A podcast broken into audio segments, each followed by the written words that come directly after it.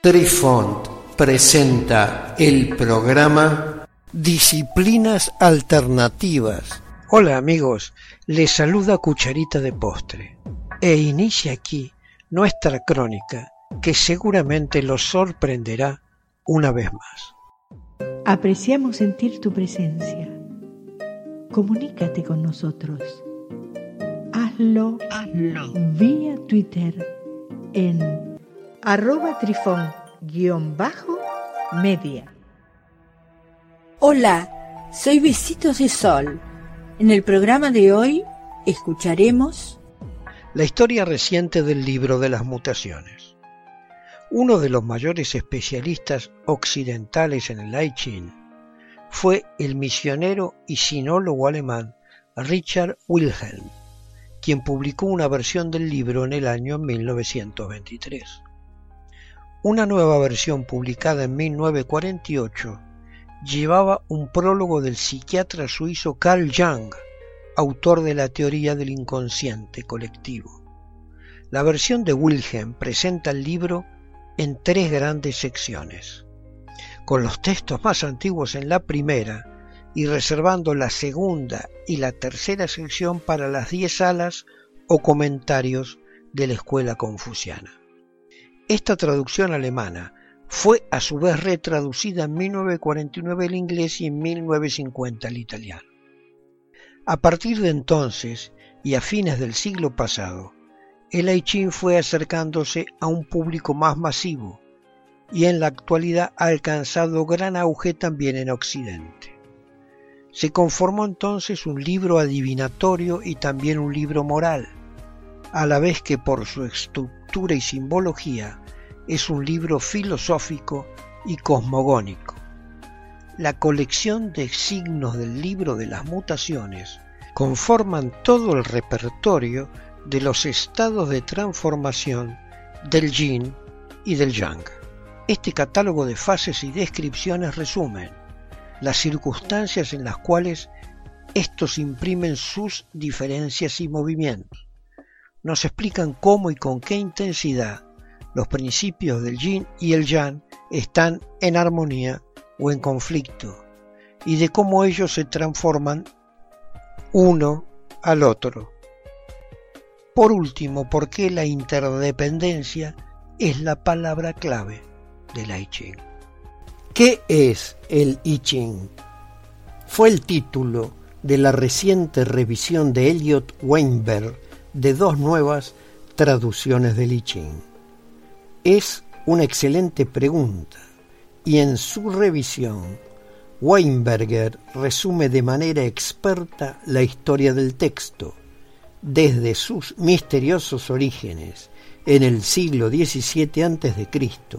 hasta su introducción al gran público europeo en el siglo XVIII, continuando en la cima de la popularidad del libro en Occidente en mediados del siglo XX. Como él resume, el I Ching significaba muchas cosas diferentes para muchas personas diferentes particularmente en Occidente. Algunas de las reflexiones fueron, Hegel pensó que era una tontería. Leibniz encontró con entusiasmo la universalidad de su sistema binario en las líneas continuas y discontinuas. Y los sinólogos ingleses como James Lage, Herbert Gilles, ambos tradujeron el libro, y Arthur Waley, eran escépticos de su valor como texto filosófico. En la década de 1950 y 1960, artistas, escritores y músicos, desde Philip K. Dick hasta Bob Dylan y Merce Cunningham, se inspiraron en los enigmáticos poemas que leían en las traducciones de Leigh y Wilhelm, especialmente en los años 60 y principios de los 70, el libro aparece en toda la prensa popular. La búsqueda de I Ching o el libro de los cambios en una base de datos de periódicos históricos arroja un tesoro de revisiones de traducciones, entrevistas con artistas y figuras culturales. Cualquier persona no versada en el tema puede perderse en las referencias a la I Ching en la prensa popular de esa época. La desconocida Mai Mai Se.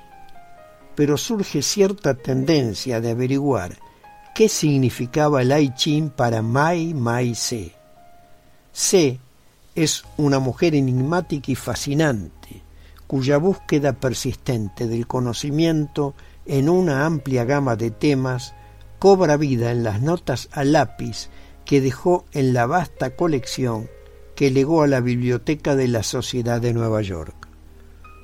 Una de las pocas huellas de su vida académica sobrevive en el archivo de William McGuire.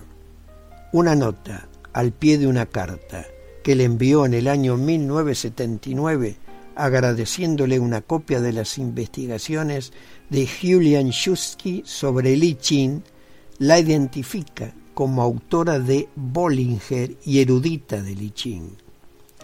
Firmando C. a William McGuire, 27 de septiembre de 1979, recuadro 47, carpeta 9, William McGuire Papers, Biblioteca del Congreso. El índice de su Tao de la pintura, una traducción del manual del Jardín de Semillas de Mostaza, o Yuan Huasuan, enumera 13 referencias a la I Ching. Una de ellas es un pasaje extenso que cubre varias páginas. En esta sección, formando una parte importante de su introducción al texto, Mai Mai hace referencia a las traducciones de Leigh en sus notas al pie. Esto es un poco extraño, ya que la traducción de Wilhelm estaba disponible en 1950 en medio de su trabajo en el proyecto. Queridos amigos, los esperamos en nuestro próximo encuentro con un nuevo artículo que estamos seguros será de vuestro interés. Un cálido abrazo para todos. Adiós. Apreciamos sentir tu presencia comunícate con nosotros.